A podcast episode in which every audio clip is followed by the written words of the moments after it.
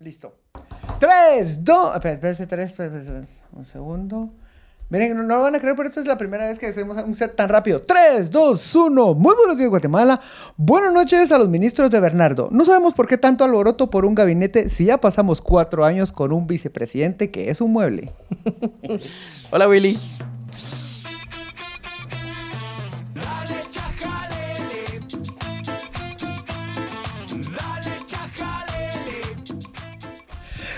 Bienvenidos, bienvenidos, bienvenidos. Todo eso, eso es este episodio número 133. Esta vez sí lo tengo presente, lo tengo en mente, lo tengo tan fresquecito, tan fresquecito como la primavera democrática que se está por venir. La revolución, el cambio, señoras y señores. Perdón, perdón, es que la primavera me da alergia. o sea.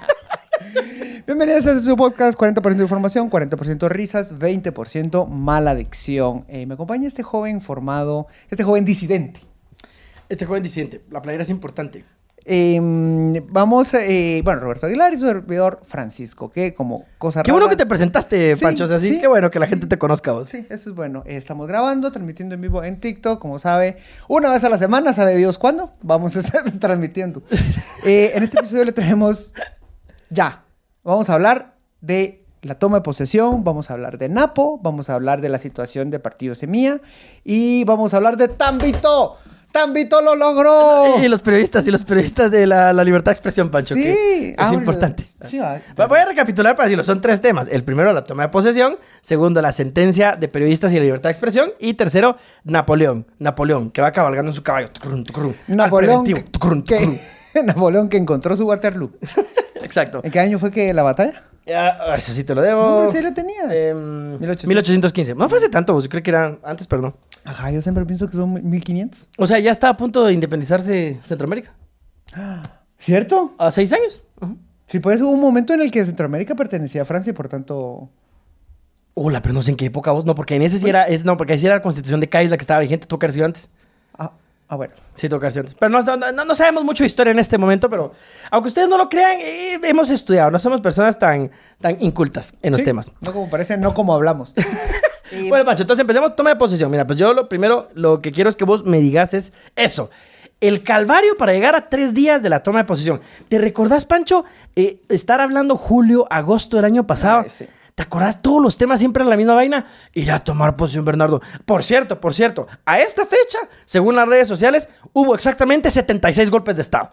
O sea, en Guatemala. No, no, no, no, bebé, no. bebé, Hubo no, 76 golpes de Estado, Eh, incluyendo eh, los medios de comunicación día- que les, enta- les encantaba decir golpe de Estado. No, no, no, no, no, bebé. No, no, no, no, no. Dice, ya nos están corrigiendo, no pertenecía a México.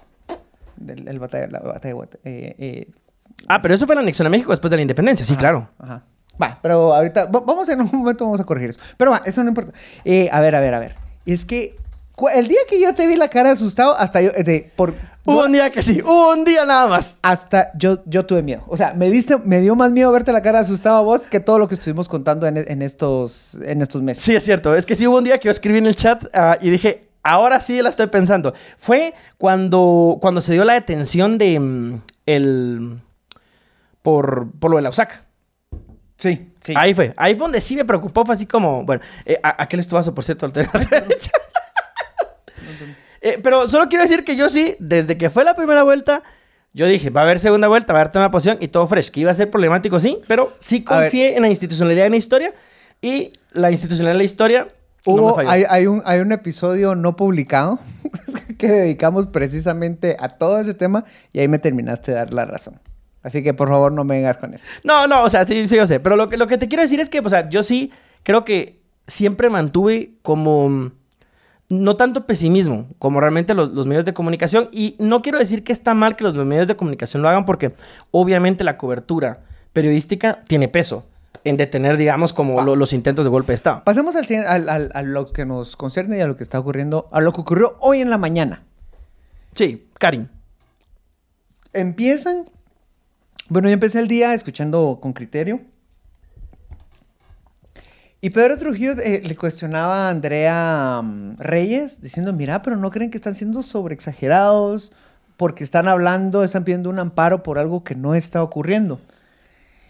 Y en algún momento, te- incluso hice alguna consulta con algunos abogados de, ¿puedes pedir un amparo por algo que no está ocurriendo? Sí, claro, para prevenir la lesión Ajá. constitucional, si se puede, por supuesto. En efecto, esta mañana lo pidieron y la CC dijo, sí, se ampara a la vicepresidenta Karin Herrera y ya, se acabó este tema. Ahora, pero solo vamos a ver, porque la gente va a decir qué significa que la amparan y en qué la ampararon. Ay, qué, qué explicativo tiene 2024. ya viste, estamos aprendiendo, estamos aprendiendo. También te das el poder de Tamita. Es el poder de la primavera. A ver, yo no creo que haya ninguna primavera, solo quiero aclarar. Bueno. y, y tampoco es que nosotros estemos felices realmente por semilla. Estamos felices por el proceso electoral y el escrutinio que se han respetado los resultados. O sea, si fuera Sí. Sandra Torres o si fuera incluso Roberto Arzú, igual lo estaría celebrando. Eh, por la institucionalidad. A ver, ¿qué pasó con Karin? Había riesgo de que el MP girara una orden de captura en contra de Karin por el proceso de la San Carlos, argumentando lo siguiente. Ella no es vicepresidenta todavía y ya no es candidata, está en un limbo. Entonces no tiene antejuicio. Mano, ya está el, va a platicar, no dijo que el, que el, que el purgatorio no existe. y estos todavía inventándolos. Pero el limbo, sí. ya estaba en el limbo, esa es la diferencia. Pero según la divina, Divina comedia, ¡Ah, mamones! ¿qué te ocultas? Va, ahora, mira, Pancho. Lo que sí es cierto es que la ley expresamente no dice que en ese periodo de transición tiene antejuicio. O sea, sí es cierto que la, la reacción es un poco confusa y no se aclaró. A ver, Ah, ahí- ahí ahondo en eso. Es que no hay categoría de candidato electo. Electo, exacto, no hay candidata. Pero bueno, eh, pues por principio realmente de, de- de interpretación, ahí sí pues extensiva a la garantía que se tiene el antejuicio, la CC dijo, no, Karin sí goza del antejuicio en este momento, así que si no le pueden girar una orden de captura sin levantar el antejuicio y el antejuicio lo levanta la Corte Suprema de Justicia. Por cierto, Pancho, criticamos nosotros mucho a la actual Corte Suprema de Justicia que está, que no sé si se recuerda A la la gente, la acaban de elegir a la nuevecita, que creíamos que iba a entrar para levantar el antejuicio de Bernardo Y y no. de Samuel y todos ellos. ¿Y dónde está la Corte Suprema de Justicia? ¿No ha hecho vos, nada vos? fí- Fíjate vos de que eso es algo. A ver, voy a comentar una infidencia, pero al final lo que a ustedes les gusta es el chisme. Y hablando con personas cercanas a esa corte, me decía, mira, es que no. No me han. No nos han venido a presionar.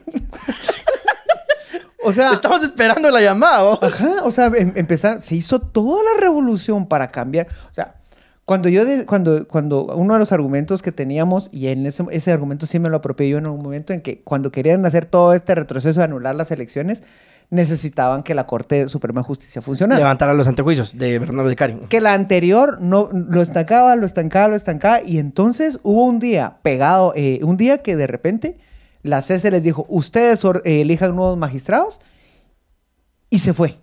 Y en una sentada Eligieron. eligieron algo que Lo no que cuatro años habían hecho. Cuatro años. O sea, es como esa tarea que vos dijiste. Eso te iba a decir vos. El Congreso lo que tiene es un problema de procrastinación, Pancho. El Congreso tiene déficit de atención. No es culpa del Congreso y de los diputados y las No es un diputadas. problema de corrupción, es un problema de salud mental. Eh, ya viste que siempre la salud mental lo arregla todo. Yo lo sabía. Entonces, el asunto es que eh, fue, un, fue un movimiento tan brusco que en ese momento dijimos, ya, se viene y estos van a venir a zanjar todo y a dinamitar. Y de repente el valle... el Silencio, total. cabal. Y- Pero qué bueno, qué bueno que pasó eso. O sea, qué bueno porque creíamos mal de esta Corte Suprema de Justicia, que obviamente esta Corte estaba medio negociada por todo, o sea, que venía ya del- de lo de las Cortes, de los, casos estos de, creo que es de lejos, ¿no? Sí, sí, Esta venía de, hecho, de de hecho, o sea, uno, uno de los, una de, de- de las magistradas electas es precisamente está vinculada a Alejos, es una la administradora o abogada de Alejos. O sea, él fue el que volvió a, operar en todo este, Gustavo Alejos, el, caso de, comisiones paralelas, el caso eh, de farmacéuticas, eh, ex secretario privado de Álvaro Coloma, etcétera, etcétera. Pero no, no pasó nada. No pasó nada. Y qué bueno. Pero bueno, avancemos en los temas, Pancho, porque ahora hablemos del gabinete. Se hablaba mucho del gabinete. Fíjate que Semilla, ¿sabes que sí? Me ha llamado la atención. Es que ha tenido como, como eh, algunas estrategias de, de comunicación en cuanto a, mm, a- a Internet. Como por lo del gabinete, lo de tu gabinete.gt o no sé qué. ah, sí, O- Yo no había, había visto que otros gobiernos lo hayan hecho. A ver, no creo que también que sea como la gran cosa, pero es bueno. O sea, me parece también como modernizarse un poco en la comunicación y pues me parece interesante. Ahora, hablemos del gabinete. El gabinete, eh, primero, eh, pues salió así como que, como recuerden, este, este gobierno es progre, entonces, gabinete paritario, siete hombres, siete mujeres. Y se estaba cuestionando que no habían garífunas, afrodescendientes. Y No representante. digas riéndote. Perdón, es que yo sí me río. Es que disculpen, señores y señores. El gabinete no es representativo, es ejecutivo. Quieren hablar de representatividad, busquen el Congreso, no el, no el gabinete. Mira, yo, yo te voy a poner un ejemplo. La ministra de Trabajo, y lo digo acá, de una vez públicamente. Perdón, señora ministra de Trabajo, yo dudo mucho que usted tenga experiencia en trabajo y previsión social. Probablemente es una persona sumamente preparada en otros temas, derechos humanos y la vaina. No, el trabajo y previsión social es un tema bien especializado que tenés que conocerlo porque si no llegas con las mejores intenciones a hacer cagadales, Pancho. Cagadales. Entonces, me llama la atención porque, digamos, ella fue el- la ministra de Trabajo. eh, creo que es la, la- la única persona indígena dentro del, dentro del gabinete. Entonces, bueno, sale un poco esto, la, la- la- la- la emoción de sí, que estamos mostrando un gabinete paritario y todo. Eh, yo no digo que esté mal, por favor, y no quiero que malinterpreten que yo estoy en contra de la paridad, porque obviamente yo estoy a favor de la paridad. Ahora, una cosa es estar a favor de la paridad de forma orgánica, real, y otra cosa es hablar pajas.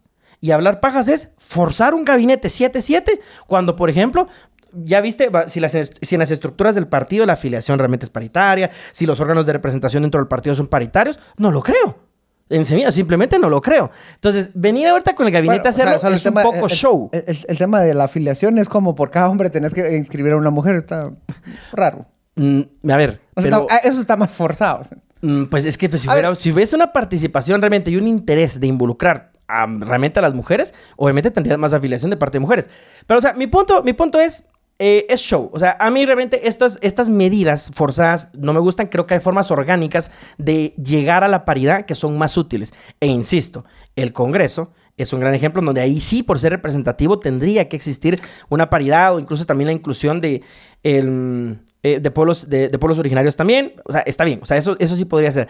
Pero en el gabinete me pareció puro show. Ahora, me interesa hablar de la ministra de Energía y Minas. Espérate, espérate, espérate. Un segundo. Voy a agregar otro punto. Que me, eso me lo dio alguien eh, ayer en la mañana. ¿Por qué le sorprende que no haya diversidad cultural si el proyecto Semilla es urbano, capitalino, ladino? Es el proyecto Sí. que ofrecieron, es el proyecto que movieron y es la gente que veías en las primeras casillas. Claro, y el voto es, capitalino, la mayor parte del voto es, es de la, de la, es urbano, pues, de la capital. Entonces, sí, e- ese es mi punto. O sea, el partido orgánicamente no es paritario. Bueno, la intención se entiende y se aplaude. Pero es que yo también sé que esto viene mucho por presión de organismos internacionales, porque a los organismos internacionales les encanta ese show. Entonces, yo no tengo ningún respeto por los organismos internacionales, solo para que sepan. Eh, porque sus agendas son malas, por eso, por eso simplemente. La mayoría, no todas, pero algunas lo son. Pero bueno, Pancho, la ministra de Energía y Minas.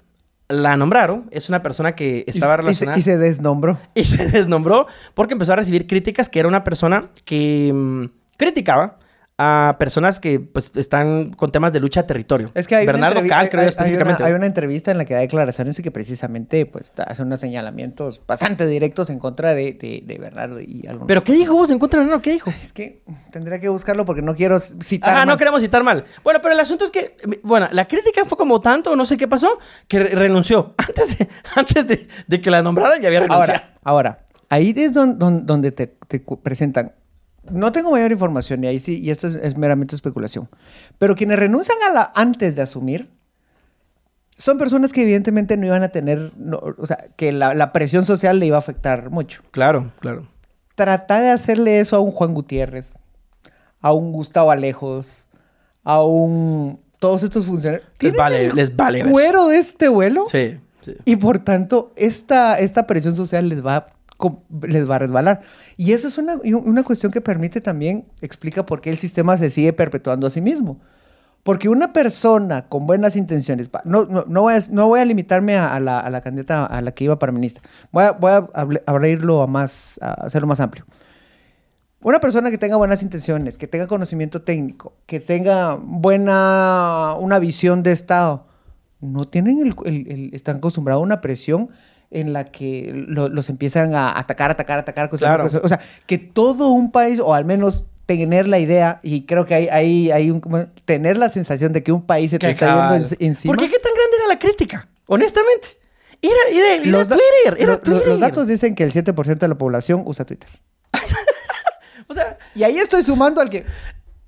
ajá, ajá. O sea, el, el que, el que mira memes y fútbol y, y vainas, hasta porno, porque hasta porno hay en Twitter. O sea, entonces, Sí, o sea... Saludos, Poporopo, desde tu casa. Saludos. Ah, salud, Poporopo. Tenemos, los extrañamos, hay que visitarlos. Vos, eh, hay que hacer el, el programa del, con el Lobo Chapín.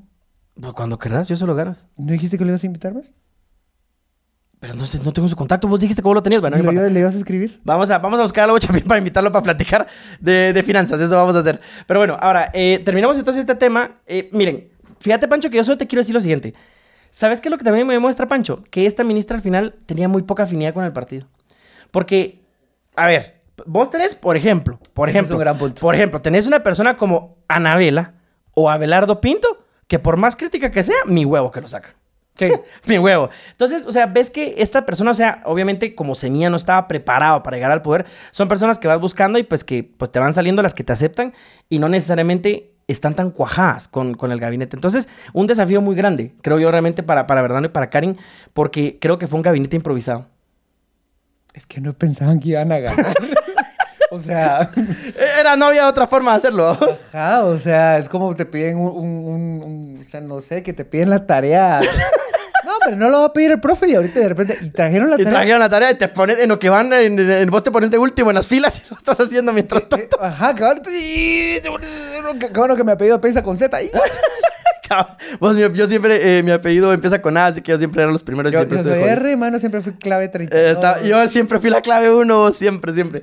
Bueno, eh, pasemos a lo siguiente entonces. Dos cosas más, solo la toma de posición, porque ya tenemos que hablar de los otros temas que son importantes. Primero, una Dejen nota- sus comentarios y los vamos a responder en unos momentos. Por favor, ah, pero si quieres hagamos una pausa de comentarios. Ah, no, terminamos esto y hacemos pausa de comentarios. Rápidamente, hoy en Prensa Libre salió una nota en donde, pues, dicen que el registro de ciudadanos, no sé quién fue que lo solicitó, creo que el Ministerio Público o alguien, pidió una certificación sobre semilla y el registro de ciudadanos ahora pues indicó que, Esta parte del episodio se llama Semilla, suspendido, vigente. ajá, eh, en el limbo, en el purgatorio. ¿Te das cuenta que ahora todo está en el limbo? Ah. El Vaticano tal vez está equivocado. Estamos, Puede ser. Estamos, estamos bien dantescos. Va- va- va- va- vamos a presentar una moción al Vaticano para que lo reconsidere. Bueno, entonces está suspendido. ¿Qué problemas trae esto? A ver, para mí primero es que tomar posesión tienen que tomar posesión todos. Tanto los diputados, diputadas, como presidente y vicepresidente, hay o no haya partido, eso ya no importa.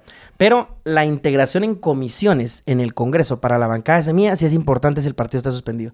Porque significa que puedes tener, o sea, una bancada de semilla que sea independiente y que no pueda entrar a las, a las comisiones. Córtale, mi chavo. A ver, solo un, un detalle ahí. Entonces, contexto rápido. La suspensión de semilla es un proceso que es bastante anómalo, por no decir... Es improcedente. Es una mulá. Realmente es una mulá. A partir del intento de acusación de- del Ministerio Público para demostrar, demostrar el financiamiento ilícito. No, también las firmas falsas. Ah, y las firmas Pero falsas, Las firmas también, o sea, perdón. eso sí. Sí, y los muertos. Y los muertos, o sea, que eso sí parece que es un hecho. O sea, ahí sí que decirlo también como Sí, pero entonces quien tomó la decisión fue un juez ordinario, no el Tribunal Supremo Electoral. Así es, fue un juez así. Le mundo- envió, el juez envió la orden al TC para que suspendiera y empezaron a presionar, presionar, presionar, presionar, presionar. Y al final el registrador dijo, denle, vaya, a mí no me... a- yo no me voy a, voy, voy a sacrificar mi vida, la estabilidad de mi familia por lo que ustedes están queriendo, denle. Igual esto tiene que topar en, las- en otros espacios. Y entonces oficialmente... em, el partido Schrödinger. Así es, vaya, que gracias. ¿Quién lo dijo, por favor? Un aplauso para esa persona. Roberto Hernández. Gracias, Roberto. Roberto tenía que ser. Esas son las barras que estamos buscando en este programa. Está suspendido. Semilla es el partido Schrödinger. Sí. Es un partido y no es un partido. Eso va a ser el titular de... Sí, sí, sí. Del episodio. Cabal, para el episodio vamos a poner Semilla Schrödinger, sí, sí. No, entonces... em, ¿En qué estaba? No, no, o sea, el- estabas hablando de, de lo, de lo de la suspensión. Creo que ibas a decir algo al respecto. ya Bueno, que entonces, entonces en, en términos simples, viene este juez y ordena la suspensión del, de- de- del partido. Y ese ha sido el fundamento para seguir insistiendo que es uno de los argumentos para decir que no pueden tomar posesión los diputados porque el partido no existe, lo cual no es cierto. Porque el, el- el partido, por ejemplo, si recuerdan el proceso del Partido Patriota, el de la UCN, tardó años. Años de años. Y con un recurso, con un amparo, queja, queja, requeja o queja, lo que quiera meter usted, ahí le, le ofrecen todas las opciones. Y pueden mantener la vigencia del partido. Pero Sí. en este momento, la última consulta que le hicieron al TSE dice que está suspendido. Pero suspendido no quiere decir anulado. No, no, no, porque esta suspensión, recuérdense que es provisional dentro de un proceso ¿Cuáles penal. son los tres estados? ¿Vigente? Es que realmente solo es, es, es- es vigente y cancelado. Ah, bueno, no, la suspensión sí existe también en la ley electoral. Por ejemplo, si bajas de la, de la cantidad de afiliación necesaria, queda suspendido. Cuando llegues nuevamente a la afiliación, te volvés a habilitar como partido. Entonces sí, podría ser, digamos, activo, suspendido y cancelado. Eso podríamos decir que son como los estados. Pero el de los partidos. suspendido es limbo. O sea, Sí, lo que pasa es que el suspendido puede revivir, en cambio el cancelado ya no. O sea, hacer cuenta que el suspendido es Lázaro, en cambio, eh, eh, o Jesus, pero el cancelado, no, el cancelado somos vos y yo muertos, o sea, ya no, no, no revivimos. el cancelado es Lázaro. Ajá. No, no, Lázaro no, sí revivió. no, Lázaro está suspendido. Ajá, está suspendido, sí, sí. no, ¿sabes quién? Te voy a decir quién. Mira, pues, Lázaro es el suspendido, Judas es el cancelado. Ah. Ahí, porque así ya no regresó. Sí, Entonces, esos serían los tres estados. Que se Bueno. fue al último círculo de- de- del infierno. ¿verdad? Porque Ah, obviamente es lo que te dio la vida. estamos- Estamos pero profundos hoy, profundos. Bueno, pasemos entonces, Pancho, ya para terminar con la toma de posición, Junta Directiva del Congreso. Tema No, importante. no, no, pero entonces no, termina de aclarar. Entonces, ¿cuál, Ah, qué, qué implica en, en el Congreso? Ah, perdón, sí, sí. A ver, en el Congreso hay comisiones. Entonces, en las comisiones se analizan de manera técnica, pues entre comillas técnica. Eh, por ejemplo, está la Comisión de Asuntos eh, eh, de Puntos Legislativos y Asuntos Constitucionales, para mí es mi favorita. Eh, la Comisión de Finanzas, que es muy importante por el tema del presupuesto. La Comisión de, de Gobernación o Seguridad, no sé cómo se llama. La Comisión de Trabajo. Ah, Hay por ramas dentro del Congreso que, digamos, son pequeños grupos de, de diputados y diputadas que lo integran para trabajar de forma técnica las iniciativas. ¿Qué es lo que tienen estas comisiones? Que dan los avales para que las iniciativas pasen al Pleno. Por ejemplo, da- dame una comisión específica. Eh, la de finanzas, con el presupuesto. Ajá, va. Entonces, la aprueba, que por ejemplo en este caso no creo que 22 personas, 21 votaron que sí, solo Samuel que no. Entonces pasó al pleno porque votaron 21 Hasta la sí. URNG votó que sí. Ay, cabrones. Ay, no sabía eso. Siempre. Qué vaina. Bueno, está bien. Va, pero entonces, por ejemplo, la- el- fíjate, Pancho, que si la Comisión de Finanzas hubiera votado que no, tiene que regresar a nuevamente a plantearse el- la propuesta de iniciativa para pasar al Pleno. Entonces, ahora otra cosa, algo bien importante, vos, Pancho. Las comisiones y las presidencias de las comisiones también son bien importantes porque te permiten contratar gente. Sí. Porque tenés asesores. A ver, y eso es una cuota de poder bien importante dentro del Congreso. Entonces, eh, si vos sos un diputado independiente porque no tenés partido, no puedes integrar comisiones porque las comisiones se dividen entre los partidos.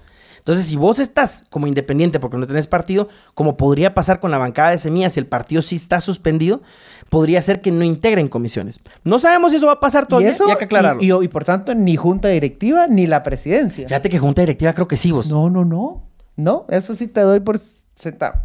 Eso, eso, eso- Tenemos que revisarlo, ahí sí tengo no, mis dudas. No, no, no, no, no, no y no. Pero es que ahí los elegís directamente. Pero es que no, no, no, no tienen derecho a estar en junta directiva porque no representan. Ah, creo que... porque, porque ¿cómo lo vas a convocar a jefe de bloques? ¿Qué bloque? Sí, tenés razón. Bu- Bueno, sí, como independiente, no, ah. No. Sí, tenés razón. Vamos a revisar eso por si alguien tiene Que el dato no. exacto. Que nos lo digan, pero bueno, entonces, imagínense, no poder integrar también junta directiva, que tampoco es que se me tenga tan fácil. Y aquí entramos al siguiente tema, junta directiva. Pa, pa, qué, entonces- qué buena transición, mira vos, me encanta. Entonces, no, pero, el- ay, es que me adelanté a la transición, pero, eh, ¿qué es lo que va a pasar ahorita? En realidad, en las próximas 24 horas se tiene que terminar de definir si, se, si van a poder acreditar a los diputados. Que el cargo lo, lo, lo ganan las personas, Sí, no, el- no el partido. sí, pero tenés que tener partido, ajá. Ajá. Pero entonces, está, o sea, incluso, y si quieren un punto de tensión, Karen y, y Bernardo sí van a asumir, gracias a Tambito. Qué cabal, tambito. Eh, pero los diputados todavía pueden tener un pleito. Eh, Shirley, Shirley Rivera, la presidenta del Congreso, había, iniciado, había dicho que iba a pedir el finiquito a todos los diputados para darle posesión, lo cual no tiene sentido.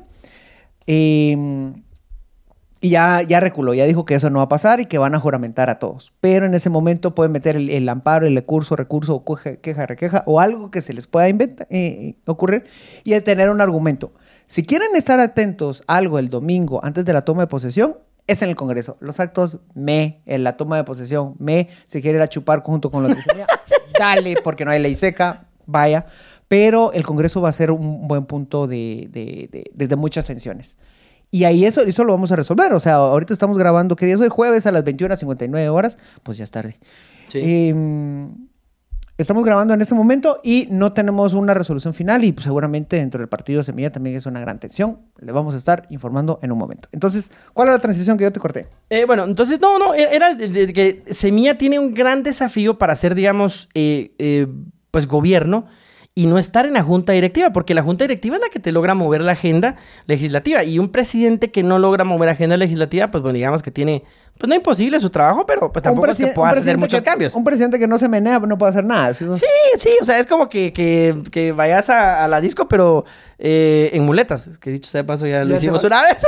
Y te fue bien. Es cierto. Y te fue bien. De repente, Bernardo, hay esperanza. Bernardo, no pierda la esperanza. Miren, bueno, ustedes han visto. ¿Han visto como esos peces que, que solo abren la boca y se ponen hacia el río para cazar otros peces? Este muchacho. pero eso sí fue pura suerte, juventud, eso lo quiero claro. Bueno, ahora, Pancho, solo para que la gente lo siga teniendo en mente. Recordate que la nueva legislatura, la nueva legislatura, hay creo que 37 personas de Vamos, como 27 de la UNE y 22 de Semilla, si no me falla la memoria. Entonces, ¿24? 24, entre 22 y 24 de Semilla. Es decir, Semilla es la tercera fuerza dentro del Congreso. Pues no, no está mal, partiendo que la, la legislatura pasada entraron con 7, terminaron con 5 porque fueron dos. Eh, ¿De los cinco qué queda? ay, sí, en paz descanse. No, no, Ah, me pero mi respeto. no, no. pero tuvo suplente. Ah, sí, claro, entró, pero no, pero pues sí, Pero una gran persona y en paz descanse lo crece. Eh, bueno, entonces, a ver, el punto es que Vamos y la UNE consiguen la mayoría muy fácil y Semilla no. Ahora mira vos, Pancho, acá es donde yo te digo que Semilla siempre le va a morder la cola al discurso, porque Semilla tiene que negociar con Vamos y la UNE si quieres algo en el Congreso. ¿Cómo vas a negociar con ellos? Con buenas intenciones, con valores, con integridad. Mira, es que hoy, hoy tenía una, una reunión muy... Y, y alguien me decía, qué mala palabra es negociar. ¿Por qué es una mala palabra negociar si es hermoso negociar? No, es una muy mala palabra. A mí me encanta negociar, vos. Usted porque es un unicornio único, bello, precioso, que, que, Pero que, ve todo el mundo en cuatro dimensiones. Y, y que, no le altera la coyuntura. Usted, usted va más allá. Pero, ¿sabes qué? Pero, ¿y cómo, cómo haces política sin negociar? That's the point. Ese es el punto. Bueno, O sea, solo que tengamos una supermayoría y una planadora del Congreso. Decirle a cualquier persona, Semilla... va- titular. Semilla negocia con Vamos. A la gente se los va a comer. Es que Ese corruptos, es el que no punto. Yo quiero decir que para mí no habría ningún problema. Es algo que siempre se tuvo que haber hecho, pero Semilla siempre pues estuvo encargándose de decirle corrupto en la cara a todas las personas. Entonces, bueno, ahora suerte negociando. Por eso tengo que leer esto de Mario Milán. la estabilidad del gobierno entrante está igual que Yamatei cayéndose en vivo. Mario Milán me parece muy culero el comentario, pero objetivamente divertido. Si tan solo Roberto te hubiera enviado tu taza. No, ahí la tengo todavía. Mario la tengo, Milán, perdóname. Eh, bueno, ya está, mira, pues están negociando hoy con la UNE, dice Mario. Sí, Semillas. Eh, Semillas Es dejará la soberbia, dice Poli. No sé si va a dejar la soberbia. Yo creo que sí, porque la necesidad los va a dejar las- los va a hacer dejar la soberbia de un lado. Bueno, pero pasemos a los siguientes temas, Pancho, porque eso nos está yendo el tiempo. Hay mucho que esperar, así que la otra semana, seguramente en el episodio estamos hablando de la Junta Directiva, cómo quedó integrada. Ya se está hablando de, de un posible eh, candidato para, para la presidencia. Sorpresa, no es de semilla. entonces, entonces, lo vamos a estar hablando. Ahora pasemos entonces al siguiente tema, eh, Pancho, que es importante con este podcast porque es básicamente lo que sustenta este podcast y es la libertad de expresión. Pa, pa. No sé por qué estamos disparando al aire, pero bueno. Eh, hay dos sucesos importantes eh, que para mí son hitos en la libertad de expresión. Eh, primero es una, una, una conciliación que se en un juzgado de paz por parte de No Ficción. No Ficción es un, eh, medio independiente eh, eh, digital, porque ahora nadie quiere imprimir las vainas y por eso nadie lee esas mierdas. A ver, a ver, Entonces, Roberto. Yo lo hubiera leído si lo hubieran impreso. Prensa libre porque- lo leí todo. Tú porque eres un unicornio único. Y yo pagaría las putas suscripciones. Capitalino. Imagínate mandar, mandar un periódico, para que no ficción quiera mandar periódicos a Uspantán. Sí, porque nos pantan leen a No Ficción seguro. Pa, pon tú.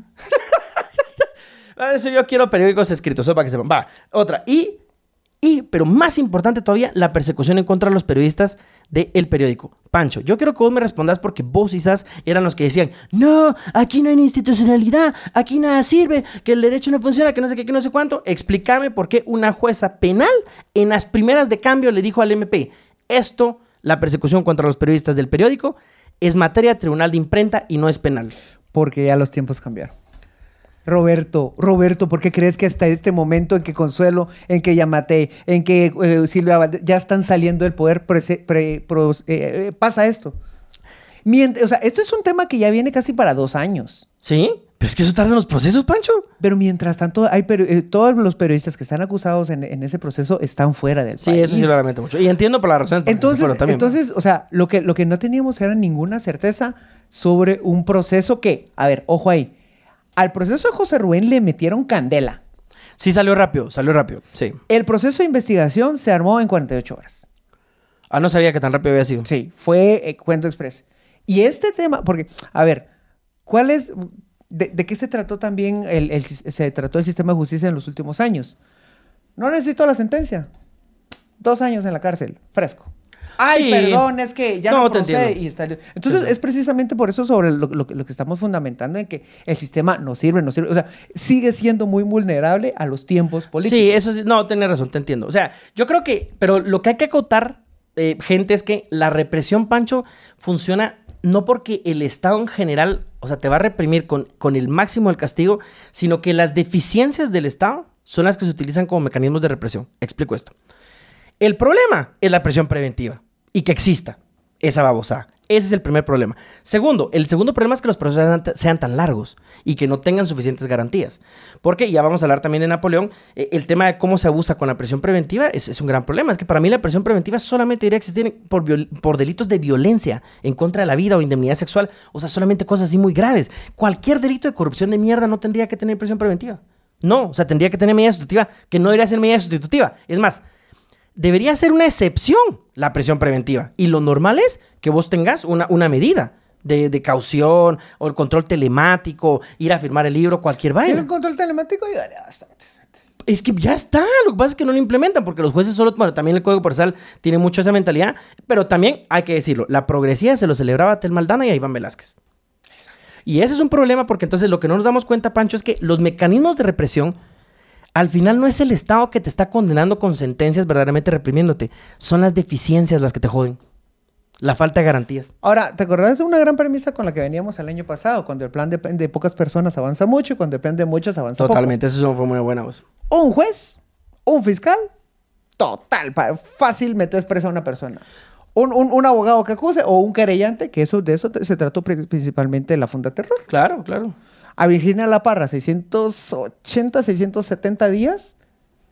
Y ahorita, ya- y ahorita eh, tiene una sentencia, pero no está... No está definitiva, está todavía en apelación, firme. sí. Entonces, al final ya, ya le, le- le permitieron por- continuar esa última parte del proceso en casa. O sea, 600 días, en, en más de 600 días. Innecesarios, completamente. Completamente innecesarios. Y de eso se trató el sistema eh, judicial en todos estos, en estos días.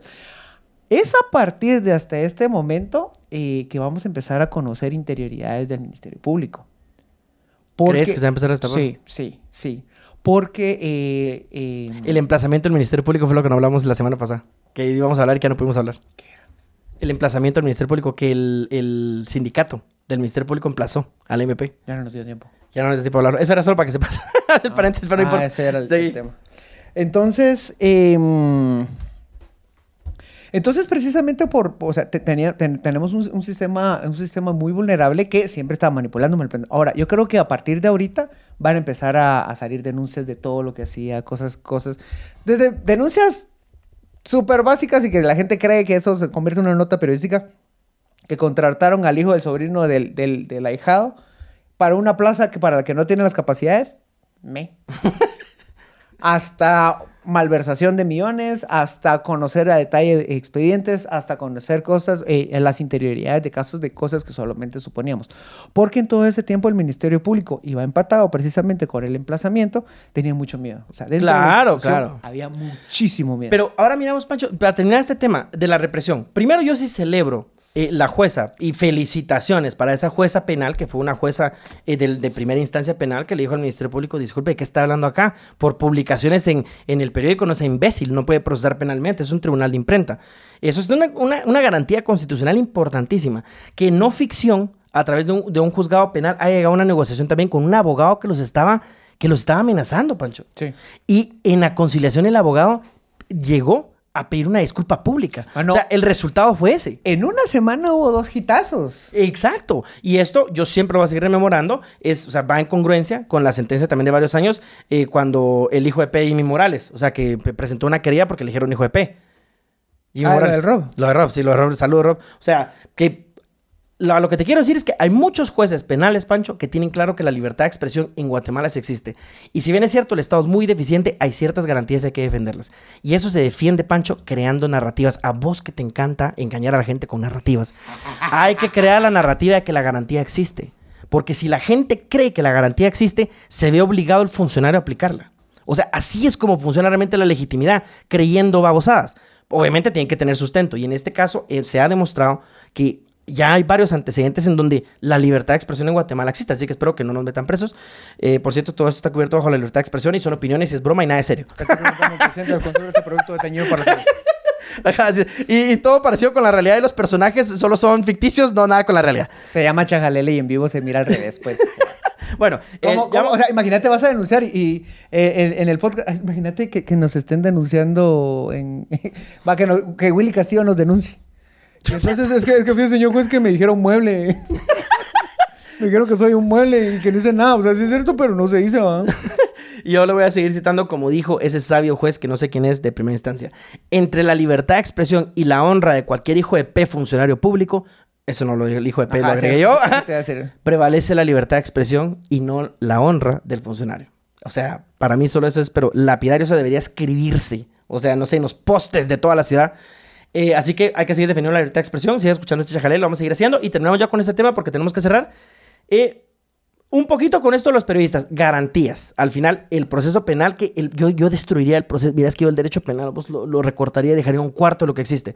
Napoleón, que le llegó su Waterloo finalmente. Ah, Napoleón, solo para poner en contexto, fue el ministro de gobernación que estuvo durante las eh, tomas de las carreteras del año pasado, que estuvo más o menos un mes paralizado el país, en donde pues él no se reprimió a la población, o sea, no, no se despejó a la fuerza las vías, sino que bueno, hubo mucho diálogo hasta que finalmente se abrió. eh, pero él nunca accionó directamente, bueno, o él y la policía nunca accionaron directamente con fuerza para, para despejar. Y el Ministerio Público pues pidió que se le certificara el delito de desobediencia porque había una sentencia de la CC que decía que hay que respetar las manifestaciones pero que hay que garantizar el derecho a locomoción. Entonces, Connie y el Ministerio Público lo que planteaban era, tienen que darle peja, peja, no dije pija, peja para que no me bloquee TikTok, hay que darle Ah. peja a la gente que está en la carretera para abrirla, porque que Ay, ¿no sé, protesta. dijimos malas palabras? Yo sí ya dije. El- pero no, TikTok es mentira. Entonces, ahora, Napoleón no lo hizo y hay una nota muy buena en, en Plaza Pública que habla mucho de todo esto porque, o sea, en parte Napoleón como que no se animó mucho, pero también los mandos de la policía, los mandos Pongo medios... contexto, pongo contexto. Sí, por favor, Pancho. A ver, lo que pasó aquí es que vimos a, un- a una policía que no se animó a reprimir. No se animó a sacar a la gente, no se... Pero en realidad, dentro de la policía sí existía el mandato desde arriba, es decir, desde el ministro, para des- desalojar a lo- los, lo- los- los- los- los- las protestas. Pero eh, los policías decían no. No, no, no, no. La misma policía que reventó a la gente en, 2000, en las protestas de 2020. ¿Te acordás que, que hasta le sacaron el ojo Ah, a, dos- sí, a dos perdón, jóvenes? sí, o sea, sí. la misma policía, los mismos mandos, los que reventaron a la gente en esa ocasión dijeron no. O sea, eso también ya te habla de un país en el que está cansado, que está harto y en el que en el, en el que se est- estaban sintiendo el robo descarado directo en sus casas. Entonces, no, yo no voy a apoyar eso.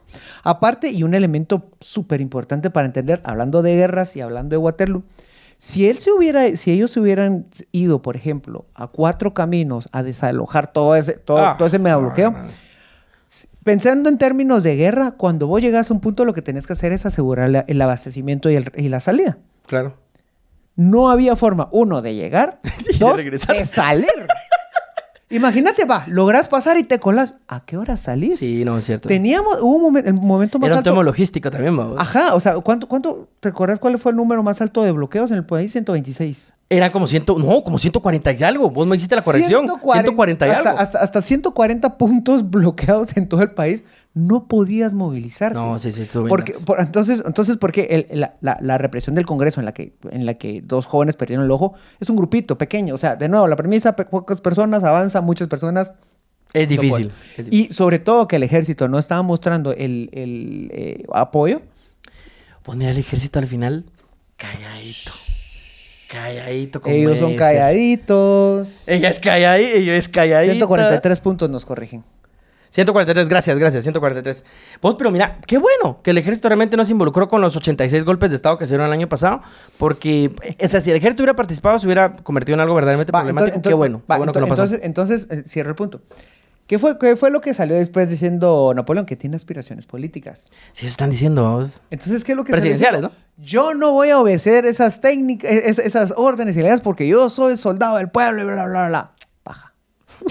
Ahora, ¿qué es lo que va a pasar? En este contexto, Voy a aventar a vaticinar. Y, y por favor, póngalo. Esto, esto es un chiste, no se van a enojar. Mariscal Zavala es el nuevo Big Brother. Ajá, ajá, ajá. Entras, la pasas mal y, y debe ser horrible pasar ahí tiempo, pero cuando salís te reciben con flores. Te recibe la gente, te aplaude. Qué difícil se me ha... Mano, Mantenerme en este viaje. vean, vean, vean- los últimos. Ni siquiera voy a hacer nombres porque se me van a ir encima, pero eh, vean los nombres y ese es el patrón. Ahorita Napoleón, estoy seguro que va a canalizar eso. Sí. Entonces él va a decir, no, es que yo fui reprimido por, por la dictadura. Y yo maté". Bueno, eh, de- también la gente, por ejemplo, de lo de la USAC. Marcela, por ejemplo. ¿Quién vos? No sé qué estás hablando. No, sí, sí, es cierto, tenés razón. Es, como, es como nuevo potenciador de la fama. O sea, si llegaste a Mariscal, estás avanzando en la política.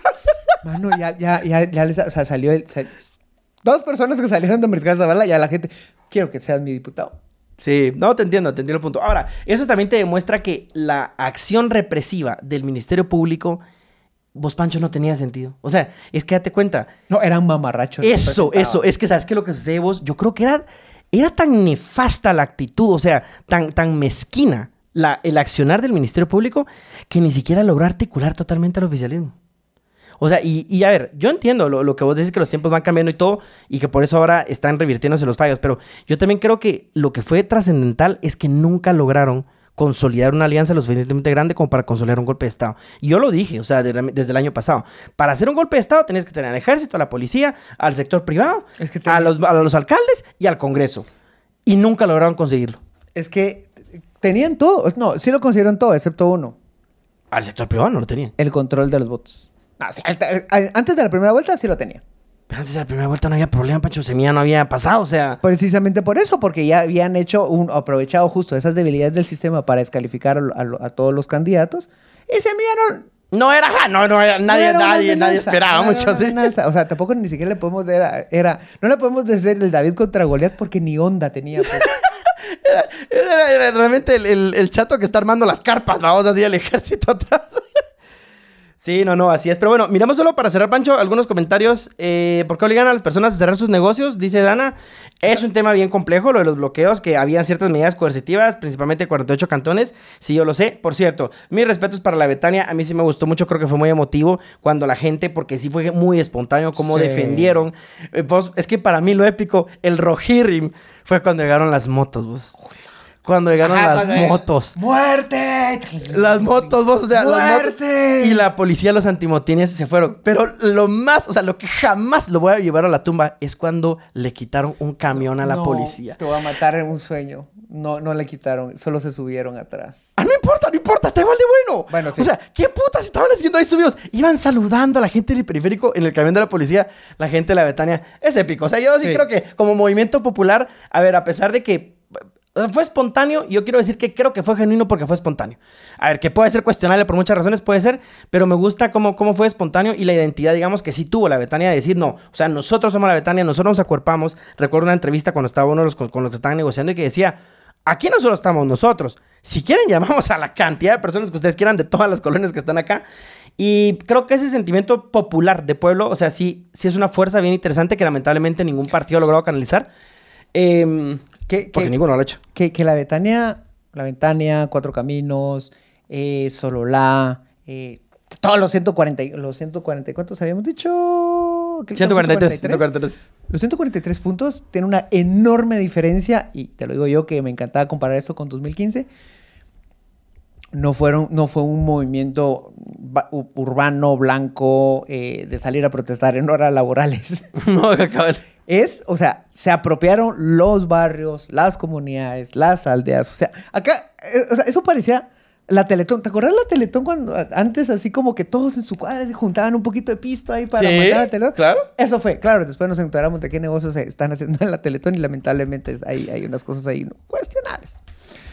Eh, entonces, en realidad sí fue un despertar nacional e incluso canalizó mucha identidad. Creo que... eh, Canalizó identidad. Eso, gracias, Pancho. Identidad. Y eso me gusta, porque incluso recuerdo cuando terminó eso, ¿te recuerdas que pintaron en grande en el periférico que decía Betania? sí. Un grafiti hermoso. Y eso es lo que yo siento que sí le falta mucho a Guatemala, la construcción de identidades que puedan generar movimientos políticos. Solo para terminar ya con los comentarios, nos vamos. Aclarar algo, todos, menos Cayala. ¡Qué lindo que la cuando llevaron a la. ¿Te, te recuerdas cuando llevaron a los guardias con los fusiles? Yojis, tú muy bien. Mano, Eh, mano, no. O sea, ahí, ahí cabe todo el país. En esa foto cabe todo el país. Las armas eran legales son las permitidas, pero un, pequeño gran detalle. La ley de armas de municiones te- les permite a los guardias de seguridad portar armas. Sí, solo sí, están plenamente identificados y sin rostro cubierto. Y esas vainas de. vos- O sea, que- era una cuestión ilegal. Eso, mira, yo, o sea, a eso solo le hacía falta a vos, así, o sea, que, que tuvieran de fondo el, así un corrido tumbado de eh, bien forrado, los paquetes van, o sea, eso les hacía falta nada más. vos. Terminamos, entonces nos despedimos. Poli dice que dejen de, dejen de hablar objetivamente sobre Semilla, no sean golpistas. ¿Cómo así? O sea, ¿tenemos que ser parcializados con Semilla? ¿O, o- o está mal que hablemos objetivamente? Porque yo creo que objetivamente está Mano, bien que hablemos. Se viene un gobierno bien denso en el que cualquier crítica semilla va a despertar a los fans. Ah, a mí ya me, ya me dieron penca vos. Ay, a vos porque también te lo buscas. Perdón por, por emitir mi opinión, va vos, o sea. Ya, dijiste que estamos, ya dijimos que estamos trabajando en tu comunicación. Pero, pero- a pesar, va, es que, ¿sabes qué, qué es lo, lo que desde ya adelanto? Es que a pesar de que estés planteando de una manera objetiva, periodística, informada, crítica, se viene un tiempo en el que los mexicanos lo están sufriendo con todos los fans de AMLO. Sí, y, otra, y algo bien importante, que muchas de las estrategias de Semilla son una copia de la de Morena. O sea, es exactamente mismo. Sí, solo, yo sí- solo quiero anotar que en este momento no va a haber video, no tenemos, no está el querido Josué, porque ahorita me está diciendo que se quedó dormido el nene. Ah, mire, pues Josué, te extrañamos. Bueno, quedamos aquí. Gracias, gente. Gracias de verdad a todos los que participaron en el chat. Estuvimos leyendo, no pudimos eh, de dar todos los, pues, todos los comentarios, pero muchas gracias de verdad por participar. Hoy sí se conectó más gente, Pancho. Eh, siempre les leemos. Hola, dice el descarado de Josué. Gracias, Josué. Hola. Qué bueno que estás Olis. Te- te- bu- buenas noches. Buenas noches, ¿está, está, está bien? ¿Está, está bien arropadito? ¿Cómo amaneció? ¿Quiere que le lleve una su colchita? José, no, no, no, tenés, te no, extrañamos, te no, te extra- extrañamos, te extrañamos y, y, y, bueno, eso no te pasa siempre, ya vamos a hablar mañana, algo te va a ocurrir. Muy buenos días, Guatemala, buenas noches, mundo. Gracias por escucharnos. Adiós. Los, los bloques sacaron a bailar. Mano, eso, eso de los bailes, Épico. Épico. mano, yo tengo, o sea, que estás protestando a las 3 de la mañana, todos cansados, y de repente, aquí no pasa si no baila. Cabal, que la mano toda golpeada, toda chingando.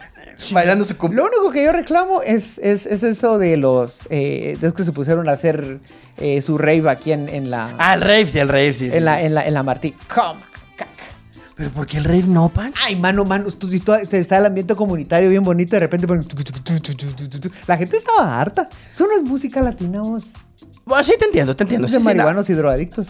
Esa gente que se, no, que se inyecta marihuana. No, no, no, eso no es de marihuana. Se eso es de marihuana. Se inyecta marihuana. No, eso yo creo que no es de marihuana, es de drogadictos. Porque el rey vos últimamente si tenés que hacer algo así como el éxtasis o cosas así. O sea, la marihuana no es para eso, para estar el reggae. Va, poner reggae.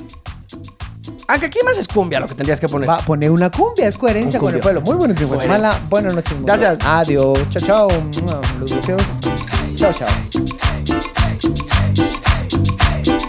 Dale, chacal.